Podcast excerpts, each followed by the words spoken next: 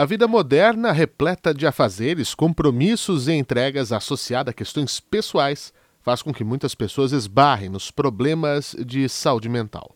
Com isso, o Tribunal de Contas do Estado de São Paulo realizou palestra sobre o tema com a participação do Dr. Elson de Miranda Azevedo, diretor técnico do Centro de Atenção Integrada à Saúde Mental do Departamento de Psiquiatria da Unifesp.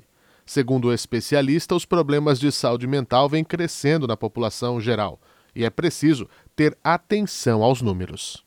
Já há muitos anos, há pelo menos três décadas, se tem dados de que uma em cada três pessoas vai ter um problema de saúde mental ao longo da vida. Uma em cada três pessoas.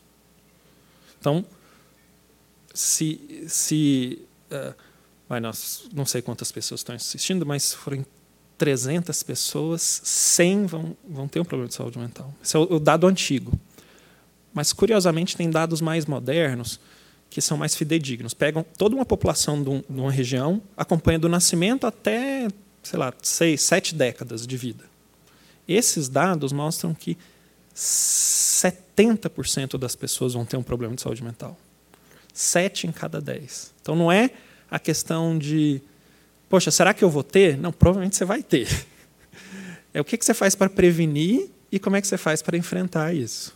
Dr. Elson também deu dicas importantes. Uma delas é a necessidade do autocuidado.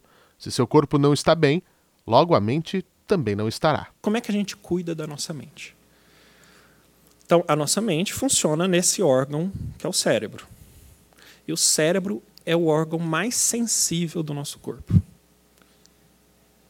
Ele consome quase toda a energia que a gente.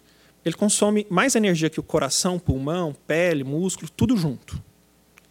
Ou seja, qualquer coisa que afete a sua saúde geral provavelmente vai apitar no cérebro primeiro. Você vai ficar com a e, e, quando eu digo cérebro, eu também estou falando da mente. Sua concentração vai ficar pior, a memória vai ficar pior, o raciocínio vai ficar pior, a capacidade de tomar decisão, a capacidade de aguentar frustração é uma das habilidades mais mais importantes do, do nosso, da nossa mente é aguentar frustração, né? aguentar quando alguma coisa não sai do jeito que a gente imaginava. Você pode ver, num dia que você está mais doente ou, ou mais fraco, dormiu mal, é muito mais difícil de você lidar bem com algo que sai diferente do que você imaginou. Né? Porque o cérebro e a nossa mente são muito sensíveis à saúde geral. O evento teve como foco servidores da casa e terceirizados, mas o público externo pôde acompanhar pelo canal da Corte no YouTube toda a programação. A palestra, inclusive, segue disponível para ser contemplada e compartilhada.